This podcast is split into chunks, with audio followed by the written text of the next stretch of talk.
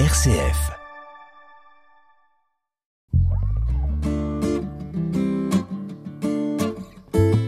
À la croisée des religions sur une RCF Belgique.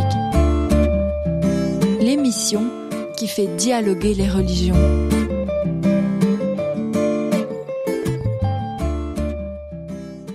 Bonjour à tous, vous êtes dans À la croisée des religions sur une RCF Belgique. Aujourd'hui, nous continuons avec Michael Privot à vous raconter la vie de Mahomet. Je le rappelle, Michael Privot, vous l'avez déjà entendu dans l'émission Lumière d'Islam sur UNRCF Belgique. Et aujourd'hui, il nous parle euh, de Mahomet. En 2018, il avait publié un livre euh, appelé Mais au fait, qui était vraiment Mahomet? Le prophète, comme on ne vous l'a jamais raconté. Un livre qui avait donc été coécrit avec Ismaël Saïdi, scénariste et metteur en scène. Alors, vous venez d'évoquer justement le fait que à son époque, ou en tout cas au début, Mahomet parlait d'un seigneur local, un dieu local, et puis par la suite, forcément, ça, devra, ça deviendra un dieu impérial.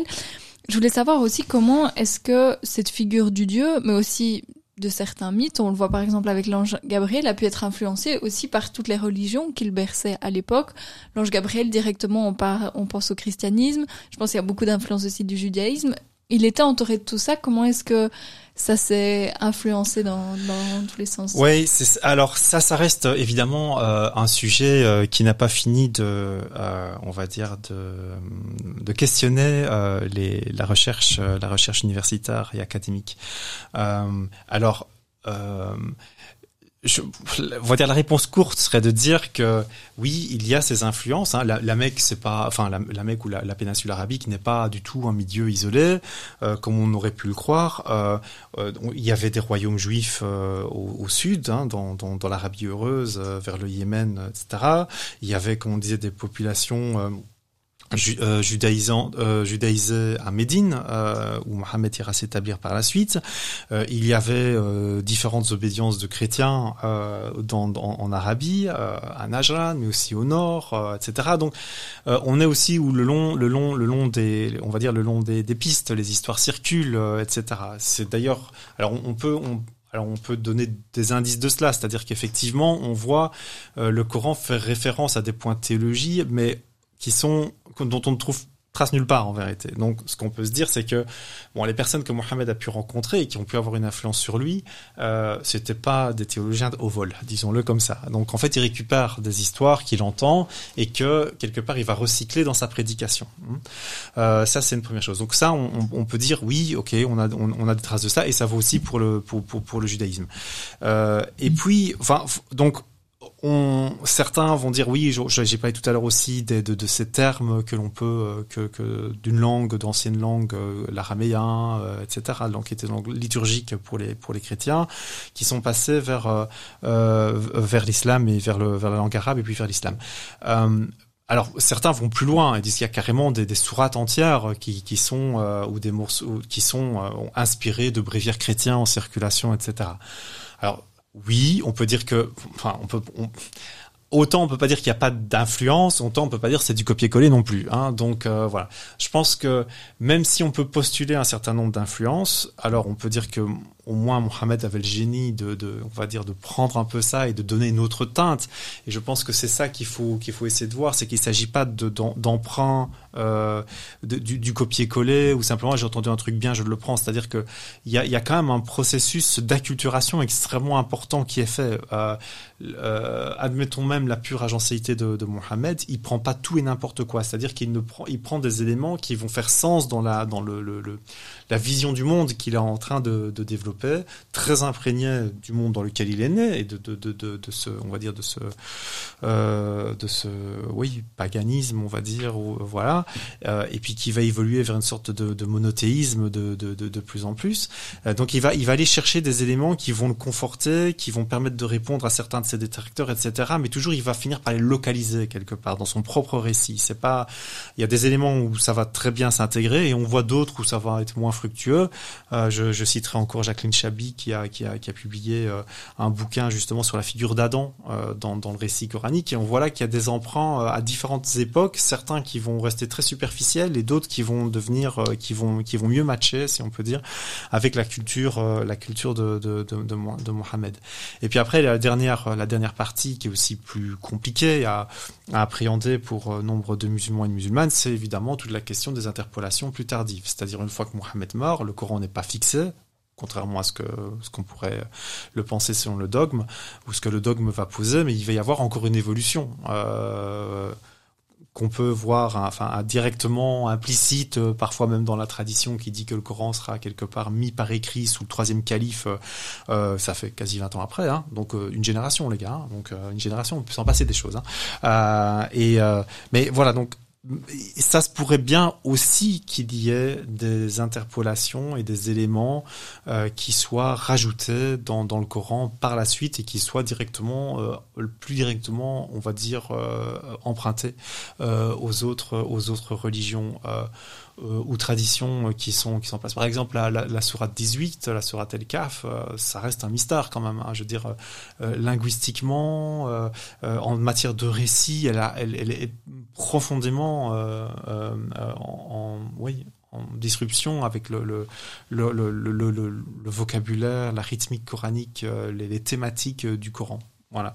Donc, on, on, voit qu'elle emprunte à la fameuse légende d'Alexandre, euh, etc., dont on sait qu'elle a été euh, rédigée peu de temps avant euh, Mohammed. Ou on peut se dire, hmm, quand même, ça ça, ferait bien, ça tomberait assez bien qu'elle ait pu être interpolée à un moment, plus tardif, et ça ferait sens aussi même par rapport à la logique interne du Coran, en fait, voilà, parce que les récits qui sont en plus racontés sont pour le coup non ni non ni ni tête en quelque sorte, mais si on les prend dans l'ensemble mais si on les met en dehors de cela, on peut se dire ah oui ok là il y a des logiques qui peuvent commencer à apparaître.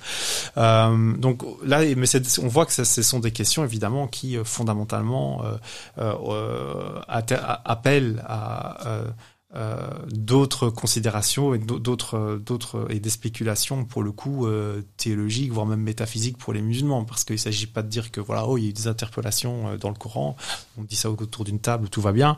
Mais je veux dire pour le musulman qui pense que ou la musulmane qui pense que le Coran c'est quasi un, fax qu'il a reçu de Dieu tel quel ou un mail et que rien n'a été changé évidemment là on est sur des on est on est sur des sujets particulièrement touchy. Mais voilà l'histoire étant ce qu'elle est on doit on peut pas faire l'économie des hypothèses de les explorer de voir jusqu'où elle, elle, nous mène. Mais définitivement, ce sujet de voir comment a, fonctionné ce travail, euh, on va dire, de, de, prise en compte euh, et d'influence des religions déjà existantes dans la péninsule arabique sur l'islam est, complexe et euh, est toujours un sujet de recherche très poussé au niveau académique. Alors, vous l'avez évoqué, précédemment, vous avez parlé justement de, du récit de l'ascension euh, céleste de, de, Mahomet. Suite à, à, cette ascension, on apparaît donc euh, la, la, figure de sa première femme, qui est vraiment un élément important pour le pour le soutenir. C'est la première à, le croire et à l'encourager dans dans sa destinée. Est-ce que vous pouvez un peu nous parler de son rôle, le rôle qu'elle a oui. qu'elle a dans le récit?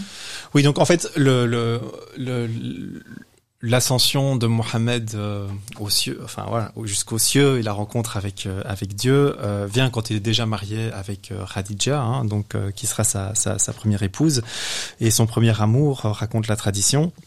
Alors, euh, donc, il euh, y, a, y, a, plusieurs éléments dans, dans la question. L'ascension en, en, tant que telle, c'est vraiment une figure euh, euh fondamentale, extrêmement intéressante et euh, qui fonde la pratique des cinq prières euh, par jour. Donc là, elle apparaît en toute fin de période mécoise, dit-on, et voilà, Mohammed était en train de, dormir et puis il est, il est, il est, il est voilà, élevé, élevé au, ciel et s'ensuit un marchandage avec avec Dieu avec l'intermédiaire de Moïse, euh, enfin Dieu qui lui prescrit 50 prières, euh, puis après Moïse qui lui dit euh, non non retourne négocier jusqu'à 5. Enfin bref, donc on est vraiment dans un dans un dans un dans un récit qui euh, euh, qui est très euh, très particulier, euh, mais qui qui correspond vraiment à un récit initiatique euh, tel que l'on peut retrouver dans d'autres traditions.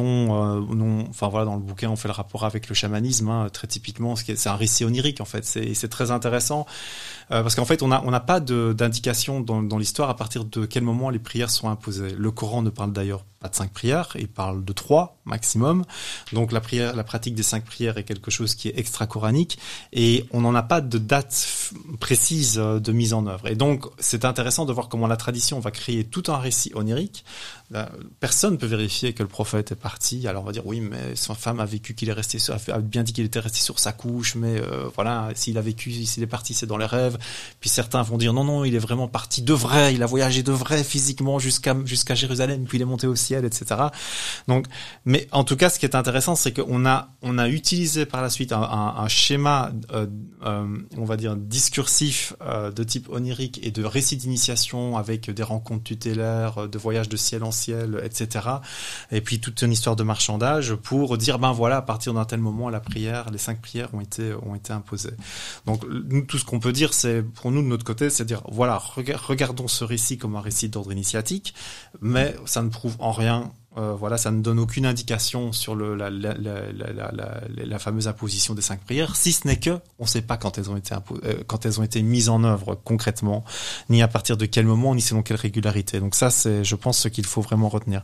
Quant à Radija, sa première épouse, effectivement, c'est donc euh, on, a, euh, on, raconte que c'était euh, une personne qui avait été euh, veuve et puis divorcée, que Mohamed était à son service en tant que en tant que commerçant et qui s'occupait de ses affaires, et que devant son son, voilà son honnêteté etc. Elle décide de, de, de l'épouser donc en troisième noce pour elle et première noce pour lui dans une société où manifestement ça pouvait se faire, mais ça ne devait pas être trop courant.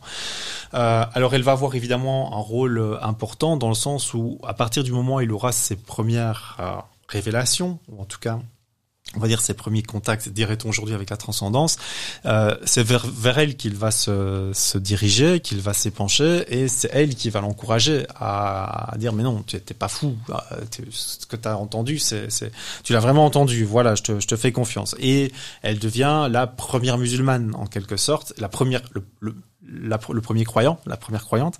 Donc la, le, le, premier disciple de Mohammed est une disciple, euh, voilà, euh, sa, sa, propre épouse. évidemment, déjà à ce titre-là, elle joue un rôle fondamental parce qu'imaginons qu'elle lui ait dit bon arrête tu déconnes, euh, va, va, te coucher aujourd'hui ou je sais pas ce que t'as fumé dans ta caverne. Euh, L'histoire se serait probablement arrêtée là. Peut-être pas, mais en tout cas elle n'aurait pas pris le même tour. Donc fatalement déjà, elle, elle a eu de ce point de vue-là un rôle euh, d'encouragement, de soutien. Elle l'a pas laissé tomber et, et donc ça euh, bien sûr, euh, l'islam, euh, de ce point de vue-là, de ce que va devenir la religion islam par la suite, lui est parfaitement redevable. À partir de ça, il y a eu plein de, à nouveau aussi à, son sujet, des récits qui sont intéressants. Alors certains, par exemple, font d'elle et un de ses oncles qui a reconfirmé lui aussi le prophétat de Mohammed des chrétiens. Euh, ils étaient dans une tribu chrétienne, ils avaient accès aux livres, hein, à l'écriture. Euh, bon, difficile de, de, pouvoir dire si c'est vrai ou pas, mais en tout cas, c'est intéressant qu'on fasse ce lien et à nouveau ce besoin de confirmer cette nouvelle prophétie par une par une religion précédente, une prophétie précédente. Euh, donc ça, c'est c'est alors c'est c'est un, un champ, on va dire, c'est un discours mineur, mais qui mais qui est présent et qui est qui est assez intéressant.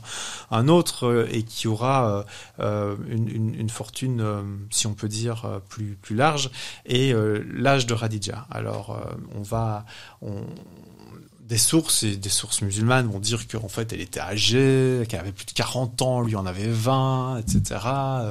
Et, euh, et bon après quand on regarde après le nombre d'enfants qu'elle a avec lui, c'est-à-dire 7 si mes souvenirs sont bons, à 40 ans dans ce monde-là c'est très compliqué.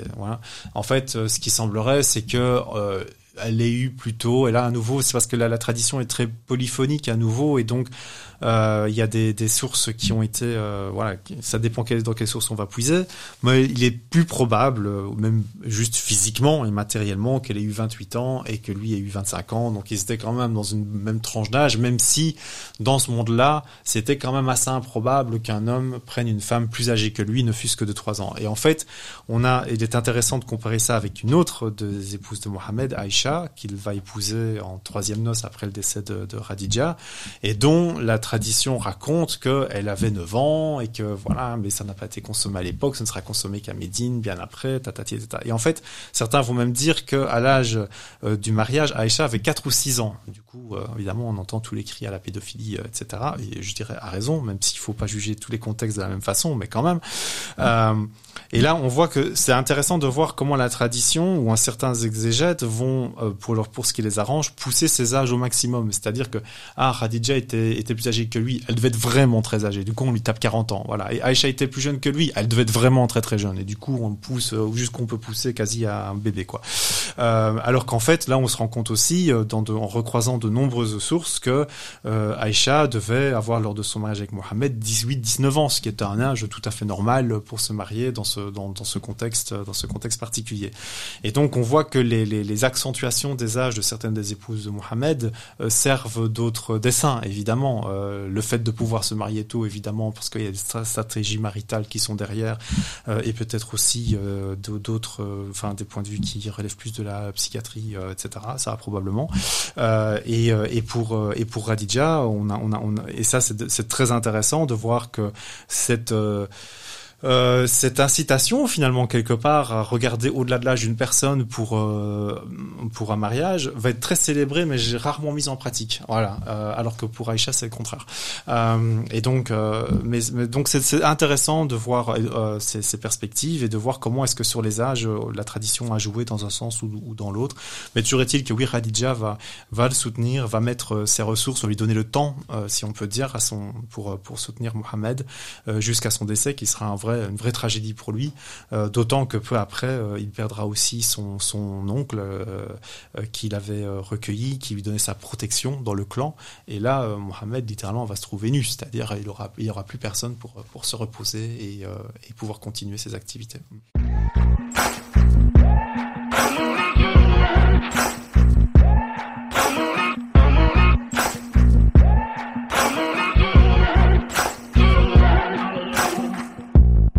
Maybe I'm foolish, maybe I'm blind, thinking I can see through this and see what's behind. Got no way to prove it, so maybe I'm lying. But I'm only human after all. I'm only human after all. Don't put your blame on me. Don't put your blame on me. Take a look in the mirror. What do you see? You see it clearer or are you deceived in what you believe? Cause I'm only human after all. And you're only human after all. Don't put the blame on me. Don't put your blame on me. Some people got the real problems. Some people out of love. Some people think Lord heavens above. I'm only human after all. I'm only human after all. Don't put the blame on me. Don't put the blame on me. Don't ask my opinion. Don't ask me to lie. And beg for forgiveness for making you cry for making you cry. Cause I'm only human after all. I'm only human after all. Don't put your blame on me. Don't put the blame on me. Oh, some people got the real problem. Some people out of love. Some people think I can solve them. Lord heavens above. I'm only human after all. I'm only human no.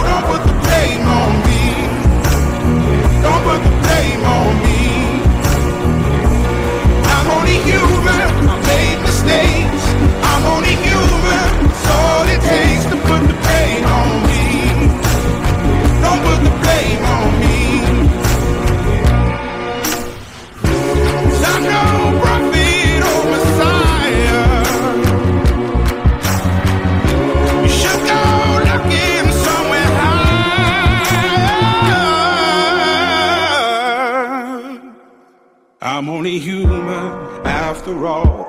I'm only human after all. Don't put the blame on me. Don't put the blame on me. I'm only human. I do what I can. I'm just a man. I do what I can. Don't put the blame on me. Don't put your blame on me.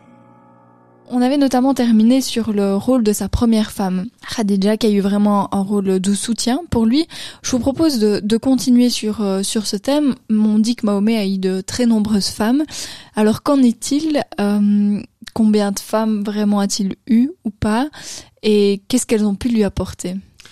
Oui, alors... Euh ce qu'il faut vraiment évidemment rappeler dans ce, dans ce, pour, pour cette question-là, qui euh, ne cessera de fasciner les générations depuis. Hein, donc euh, son rapport aux femmes, euh, surtout dans, dans, les milieux plus austères, évidemment, ça passe très difficilement. Mais en fait, il faut vraiment se replacer. Là, on il faut vraiment faire de l'anthropologie culturelle. Donc, Mohamed vit dans un milieu tribal où il est fondamental de pouvoir avoir un maximum d'alliances avec des tribus, puisque ce sont les tribus qui peuvent conditionner l'accès à des puits, l'accès à, la nourriture aussi. Hein. Il faut savoir, par exemple, je l'avais pas dit la semaine dernière, mais que la Mecque était effectivement dans une vallée encaissée. C'est pas une oasis. Il n'y a pas d'agriculture, il y a rien à la Mecque, hein, à part de l'eau. Euh, et donc, il devait s'approvisionner soit en, en allant 80 km vers l'ouest jusqu'à la mer Rouge, où là ils pouvaient avoir accès à la pêche, euh, etc. A éventuellement des biens de commerce, ou ils allaient euh, 70 km euh, à l'est, euh, dans une dans, dans une dans l'oasis de Taef en hauteur, qui est un petit peu, on va dire, le grenier euh, de, de, de la Mecque, où là effectivement ils avaient accès à des vergers, l'agriculture, la, la, etc. Mais donc ça veut dire qu'ils étaient dépendants de ceux qui contrôlaient les chemins des deux côtés. Et donc quand on est dans ce monde-là, si on n'a pas des alliances avec les bonnes tribus, on est mal, hein, d'accord? Donc on est vraiment d'une question de vie ou de mort. Et donc quand Mohamed euh, va euh, migrer à, Médine et qu'il s'installe dans une expérience, euh, on va dire, assez originale de, de chef de tribu qui fait une sorte d'alliance au travers de sa personne entre son seigneur et les tribus du, du, du, du, du cru sans avoir de soutien tribal lui-même, en vérité. Donc, donc ça, on est vraiment sur, sur une expérience sociale, si on peut dire qu'il est en train, qu'il est en train de faire. bah, il va devoir, tout son challenge va être de créer des alliances qui vont lui permettre de contrecarrer la Mecque, euh, voilà, sa tribu d'origine, qui essaye de lui faire la peau aussi, euh, et de pouvoir étendre son territoire. Euh, et dès lors, euh, il va, euh, la, la, stratégie matrimoniale est la meilleure. Euh, c'était qu'on se rappelle comment fonctionnait le Moyen Âge et jusqu'à aujourd'hui les familles princières ou, ou, la, ou, la, grande bourgeoisie capitaliste, le mariage reste une stratégie de, de, de, de, premier choix parce que ça permet évidemment d'aligner les intérêts et de dire ben voilà on partage plus que voilà, on partage on partage aussi le sang, on partage la chair, euh, et donc on est on, on est des alliés euh, proximaux si on peut dire. Et donc euh, on va voir euh, effectivement que Mohamed veut utiliser cette stratégie. Euh, donc le, le Coran euh, va va limiter la polygamie à quatre épouses, s'inspirant d'ailleurs de la tradition juive pour le coup qui était dans, en cours dans la région à Médine. mais pour Mohamed, il fait une exception en disant à titre exceptionnel pour toi c'est plus. Et effectivement, il s'agit de essentiellement de la gestion des alliances, euh, des alliances tribales. Et on va voir que chaque fois qu'il y aura une conquête ou une tribu qui se soumet, euh, il y aura mariage de la fille du chef ou euh, etc. Euh, pour euh, consolider euh, à chaque fois. Donc, alors on estime, alors les sources varient sur le coup. on a entre 13 et 16 épouses, voilà. plus, voilà. Après, il reste encore la question des concubines, évidemment, puisque ça c'était quelque chose qui était absolument courant dans, ce, monde-là. C'est-à-dire que euh, on est dans un monde où, où, les esclaves, euh, voilà, c'est une réalité euh, banale, si on peut dire, et euh, en particulier les femmes sont, des biens mobiliers en l'occurrence, et donc il est tout à fait normal pour un maître de pouvoir avoir des relations sexuelles avec son esclave comme avec son épouse, et c'est un monde où, ben, si l'esclave finit par avoir un enfant, ben, du maître, il a le même statut qu'un enfant d'une épouse légitime en fait, hein, donc c'était quelque chose, enfin voilà, c'était quelque chose qui était assez assez banal, et donc oui, il y aura aussi des esclaves en plus. Donc en fait, il n'est pas très facile de, savoir exactement euh, combien combien d'épouses euh, et de et de femmes, en tout cas, Mohamed avait au moment de, enfin voilà, de la dernière période de, de sa vie. Donc après, est-ce que de là, est-ce qu'il y avait des sentiments? Oui, certes, avec certaines. Ça s'est rapporté aussi. Le Coran en parle d'ailleurs, et c'est un épisode particulièrement intéressant à regarder aujourd'hui, qui a fait, qui a rendu mal à l'aise euh, les théologiens et les exégètes depuis d'ailleurs, hein, euh, parce que euh, ce passage pose de, nombreuses questions. Alors c'est le fameux, la, fameuse affaire Zeynep, comme on l'appelle dans notre bouquin. donc en fait, là on est évidemment dans la période médinoise, et pour refaire l'histoire en bref, Mohamed a un fils adoptif. Euh, et euh, qui a épousé euh, une certaine Zeynep en l'occurrence. Et Mohamed un jour se rend chez son fils adoptif, il n'est pas là, c'est sa belle-fille qui lui ouvre, et là il a un flash de l'amour qui tue, comme on dit, il entend Brett dingue love, comme on dit, et à tel point que il en est profondément perturbé, il ne reçoit plus de révélations, etc. son fils adoptif, qui est profondément admiratif de son père, dit écoute, je, je divorce euh, moi, ce qui compte, c'est ton bonheur à toi, etc. Enfin, je vous la fais, en bref. Et euh, Mohamed semble refuser ce que rapporte la tradition en disant non, non, c'est pas acceptable, patati, on fait pas ça, euh, etc. Et finalement, le Coran en tranche en disant bah non, ton fils adoptif, le mariage est, rompu et tu as, tu, il y a aucun mal à prendre en, mariage l'ex-femme de son fils adoptif. alors, quand on voit ça, on se dit bon, euh, et c'est pas la seule fois dans le Coran, on va dire que le Coran va quand même bien dans le sens de Mohammed quand ça l'arrange. Euh, alors les théologiens, euh, les théologiens ont essayé de dire oui, mais en fait, c'est parce que ce que veut montrer le Coran au-delà de ça, c'est qu'en fait il met fin à la tradition de l'adoption. Et donc en fait, en faisant cela, Mohammed signifie, ou le Coran signifie vraiment que si on peut épouser l'ex-femme de son fils c'est qu'en fait l'adoption n'existe plus, qu'il n'y a plus de lien. Et voilà. Ce qui était, euh, faut savoir, profondément mal vu dans la société de son époque. Ce qui d'ailleurs a voilà, les, on sait bien, les opposants de Mohammed s'en sont gossés, évidemment. Euh, ça, on en a des traces aussi dans la tradition. Euh, donc ça prouve que ça ne va pas de soi. Et alors, la critique que l'on peut faire, nous, quand on, quand on essaie d'être un peu plus fin, on va dire, bon, admettons même Ok, soit. Posons l'hypothèse que c'était la, la, volonté euh, de Mohamed euh, de, de faire de, de, de, dire que euh, l'adoption n'existait plus. Mais pourquoi choisir ce moyen-là? On le voit par exemple le, le, le Coran euh, sur un autre sujet aussi délicat euh, en matière de relations familiales. il n'était pas rare et c'était aussi une tradition, une tradition que l'on retrouvait dans, dans, dans, le judaïsme apparemment péninsulaire, c'est que un homme puisse épouser en même temps deux sœurs. D'accord euh, Et le Coran réprouve ça. Mais ce qui est intéressant, c'est que le Coran dit voilà, cette pratique est terminée, mais on va mais ce qui est ce qui est, est, voilà on va pas on va pas bousiller les familles sous prétexte que la pratique est terminée d'accord? Donc euh, ce qui doit s'éteindre s'éteindra naturellement et puis on arrête là.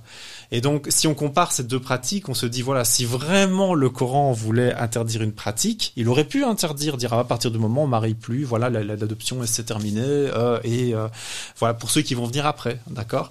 Mais là on voit qu'il y a vraiment un, un chambardement total le Coran va à l'encontre même de toutes les pratiques on va dire familial du, du, milieu, n'a pas peur de choquer, etc. Alors que pour d'autres, il, il y est allé avec beaucoup, euh, qui était une pratique qui était quand même très minoritaire, donc avec euh, avec beaucoup de beaucoup de tact. Donc on a envie de dire bon, c'est les, théologiens là, vous essayez de nous raconter des histoires, c'est quand même pas très cohérent. Et mais mais ce qui est posé là derrière, c'est évidemment la question de l'influence de Mohammed sur la révélation elle-même. Et là, on est vraiment sur une question métaphysique, et c'est pour ça que les théologiens essayent de trouver évidemment euh, toutes sortes de détours pour justifier ce qui est quand même très problématique sur les faits. Euh, et euh, parce qu'en fait, évidemment, je reviens à ce que j'avais dit la semaine dernière. Si l'idée est que euh, Mohamed n'est qu'un vecteur, c'est-à-dire il reçoit un fax et il le transmet, et puis après des gens ont pris note par la suite, il, il n'a aucune influence sur la sur la sur la sur la, la révélation elle-même. Et le Dieu des univers avait prévu depuis la, nuit des temps, enfin le début avant l'éternité jusqu'à la fin de l'éternité, que c'est ça qu'il fallait faire. Et là, on dit bah oui, mais en fait, euh, on se rend compte aussi qu'un processus de révélation peut être beaucoup plus dialogique que ça, et que bah oui, peut-être que peut-être que peut-être qu'en fait, ouais, Mohamed, euh, de temps en temps, euh, il a un peu tordu le Coran à son avantage. Et ça fait hurler des tas de gens. Et je peux comprendre, ça peut paraître très, très choquant, mais quand on est dans une situation telle que ça l'est, qu'on essaye d'analyser ce que la, tradition même rapporte des processus euh, de, révélation, d'inspiration, etc., à un moment donné, ça doit pas toujours être très facile de distinguer les signes. Hein. Et donc, parfois, voilà, voilà, Mohamed est resté un homme jusqu'au bout. Il l'a revendiqué et le Coran l'a dit. Et ben, un homme, ça reste un homme. Enfin voilà, enfin un être humain. Hein, je veux dire, en l'occurrence, pas nécessairement un homme. Je veux dire, euh, n'importe qui pourrait euh, être susceptible de, profiter des avantages, des avantages qu'il a. Euh, voilà. Donc voilà, non, c'est des, questions qui sont euh, extrêmement profondes. Et ici, je me place pas du tout dans, parce qu'évidemment, on imagine bien que ce passage euh, chez tous les opposants, euh, évidemment, on s'en est pris temps là, voilà, pédophile, machin, etc. Je, pense que la, question va au-delà de ça. Il a, voilà, on, peut admettre qu'il ait pu être tombé red amoureux de quelqu'un, bon, et que la révélation, bah, elle a été un peu accommodante à son, à son, voilà, pour, pour, lui.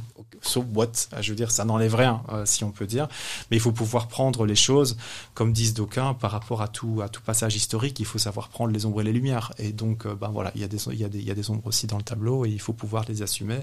Et, euh, et pour nous, le, le challenge aujourd'hui pour les musulmans et les théologiens, c'est d'essayer de voir les choses de manière différente et peut-être de revoir sur ces passages et de dire, bah oui, ok, euh, mais les questions, c'est, elles sont abyssales pour, pour la théologie musulmane, ça, c'est, mm -hmm. évident. Donc on part d'un détail et on voit que voilà, on, on, on, arrive vite au bord du gouffre et que euh, peu aujourd'hui de théologiens se sentent en capacité de pouvoir euh, tirer les conclusions ou d'essayer de reconstruire quelque chose. Quand on est euh, dos à 14e siècle, on a dit non, non, c'est d'une certaine façon qu'il faut le voir, que le Coran c'est un fax, si je puis dire, euh, et que, que rien n'a jamais été, euh, euh, on va dire, que Mohamed n'a eu aucune influence sur, sur, ce, sur ce processus. Voilà. voilà. Je pense que là, il y a des choses à reconsidérer, oui, effectivement. Mm -hmm. Mais c'est l'affaire des musulmans. Est-ce que justement ce rapport qu'il a pu avoir avec euh, ses nombreuses épouses, comment est-ce que ce, qui, ce qui est laissé comme trace construit peut-être aujourd'hui euh, la vision du, du mariage de l'épouse actuelle? Euh, Est-ce qu'on a des traces euh, Parce que voilà, vous remettez clairement dans un contexte de l'époque, des pratiques de l'époque. Est-ce que actuellement, ça laisse encore des traces euh, dans certains, peut-être euh, certaines pratiques, je dirais plutôt extrémistes ou où le Coran peut être pris à la lettre et sans s'être remis en contexte. Euh, mmh. Oui, oui, oui, non, mais, mais clairement.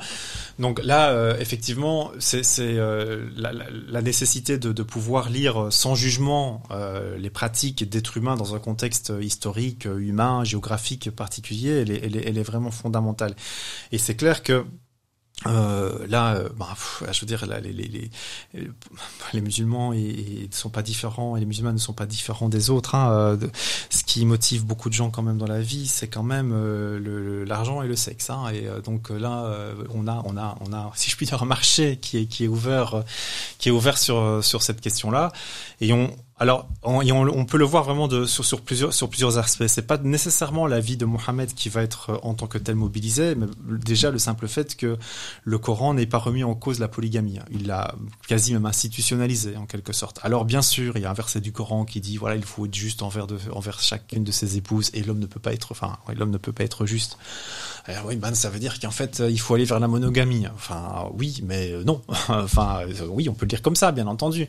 Euh, mais euh, on voit que au travers de toute la tradition, tradition, tra, euh, tradition jurisprudentielle et jusqu'à aujourd'hui, euh, dans un certain nombre de pays, ne prenons que le Maroc ou prenons l'Iran, où euh, la, polygamie, enfin, quatre femmes maximum est tout à fait instituée, pas remise en question. Et vous avez des théologiens, y compris dans les, et particulièrement, et pas que les plus extrémistes, si je lui dis, qui vous disent, un des principes est de dire ce que Dieu a permis, euh, et euh, enfin interdire ce que Dieu a permis ou permettre ce que Dieu a interdit, euh, c'est se révolter contre Dieu et c'est interdit dans les deux cas. Donc Dieu a permis la polygamie, donc euh, voilà. Et donc il y en a qui, vous font le même raisonnement sur l'esclavage.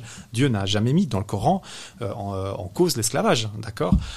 Euh, et ça a été euh, voilà toute une tradition qui a montré, euh, enfin qui a qui a réfléchi comment il faut même se partager les esclaves, etc. Alors enfin il faut lire le, les, traités de droit de l'époque classique où par exemple vous avez plusieurs hommes qui ont une esclave femme en copropriété. comment est-ce qu'on se la partage Enfin je veux dire comment on fait les tournantes si je puis dire pour prendre un terme plus quotidien. Et que fait-on quand il y a un enfant Enfin voilà. Donc ça mais, mais, ça ne leur a posé mais aucun problème parce que c'était juste des gens de leur temps. C'est comme ça que ça se faisait. Le Coran il dit rien contre, pourquoi, pourquoi se priver. Et donc après, c'est clair que ça donne, évidemment, quand c'est complètement décontextualisé, ça donne du grain à moudre quand on le voit, les, les exactions qu'ont commis Daesh, pour ne, pour ne citer que, euh, qui, euh, qui ont réduit en esclavage des femmes, des femmes yézidis, et puis les, les, ont, les ont, euh, les, oui, les, ont, les ont utilisées comme des esclaves, et donc, bah, ça veut dire aussi jouissance sexuelle, etc. Des meubles, quoi. Voilà, euh, le, le propriétaire fait ce qu'il veut de sa propriété, en vérité. Et ils peuvent dire, bah, on est resté, on est dans l'islam le plus traditionnel, même sans être dans des, dans, dans, dans, des lectures hurluberlues. Donc ça, je veux dire, il y a, il y a, il y a cette, ce pan qui est tout à fait utilisé.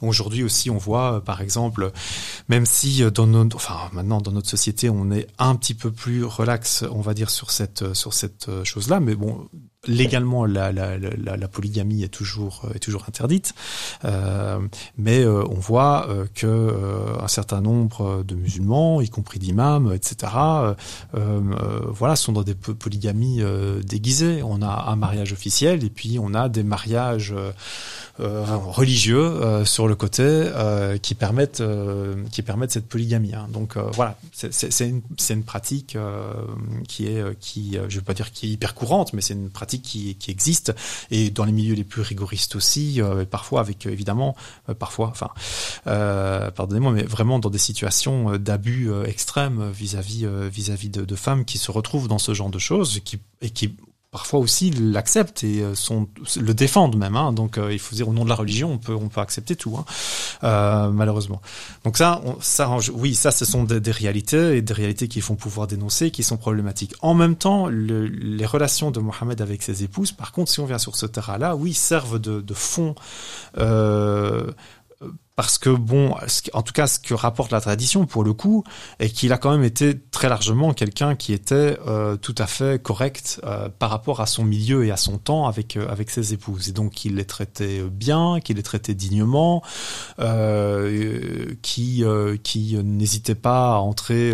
enfin voilà, il y avait une pratique de préliminaire sexuel, de tendresse, etc., qui peut-être n'était pas si courant que ça dans son milieu. Et donc là, on va dire que les imams et les prédicateurs ont du matériel pour encourager les musulmans dans leur relation euh, intra, enfin euh, maritale, euh, à se à se comporter de manière de manière digne, respectueuse, etc., etc. Donc en fait, oui, en fait, dans l'héritage, on va pouvoir aller chercher à nouveau ce qui nous intéresse en fonction des, des circonstances. Mais je dois vraiment dire que oui, ce, ce fond-là d'un Mohamed, on va dire tendre, affectueux, avec avec avec ses épouses, est quelque chose qui qui régulièrement utilisé par euh, les imams et les prédicateurs pour euh, inciter leurs ouailles à, effectuer de même. Alors après, dans les deux cas, euh, enfin voilà, je ne sais pas quel est l'impact toujours des sermons sur le réel, mais c'est clair que ça donne un, imaginaire qui, reste prégnant aujourd'hui sur un ensemble de, relations et, parfois certaines qui sont extrêmement problématiques.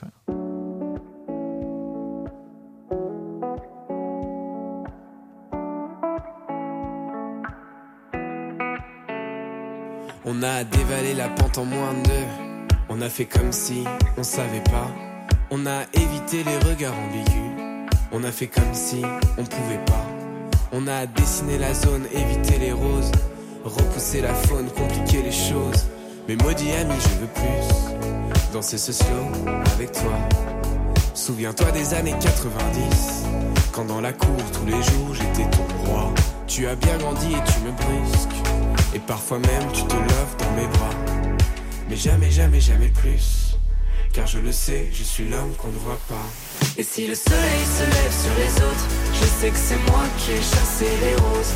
Amour d'amour, tu le sais, c'est ma faute. J'ai bien trop peur pour casser les choses. On va s'en tenir simplement à nos rôles. Je sais que c'est triste, mais je suis sous hypnose.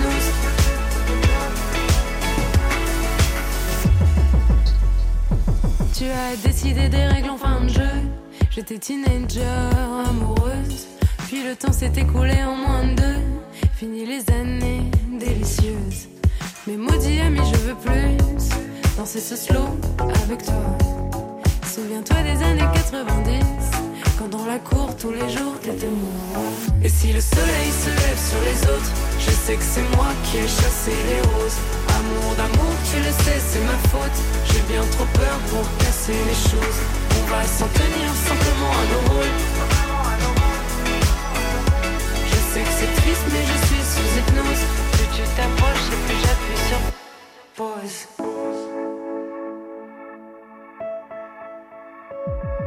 Et seul tous les soirs. Mais seul tous les soirs. Et seul tous les soirs, je reste dans le noir. Mais seul tous les soirs, je reste dans le noir. Et seul tous les soirs, je reste dans le noir. Et seul tous les soirs, je reste dans le noir. Je sais que c'est moi qui ai chassé les roses. Amour d'amour, tu le sais, c'est ma faute. J'ai bien trop peur pour casser les choses. Et si le soleil se lève sur les autres, je sais que c'est moi qui ai chassé les roses. Amour d'amour, tu le sais, c'est ma faute. J'ai bien trop peur pour casser les choses. S'en tenir simplement à nos rôles. Je serai là pour toujours ton épaule. Je sais que c'est triste, mais je suis sous hypnose. Plus tu t'approches et plus j'appuie sur pause.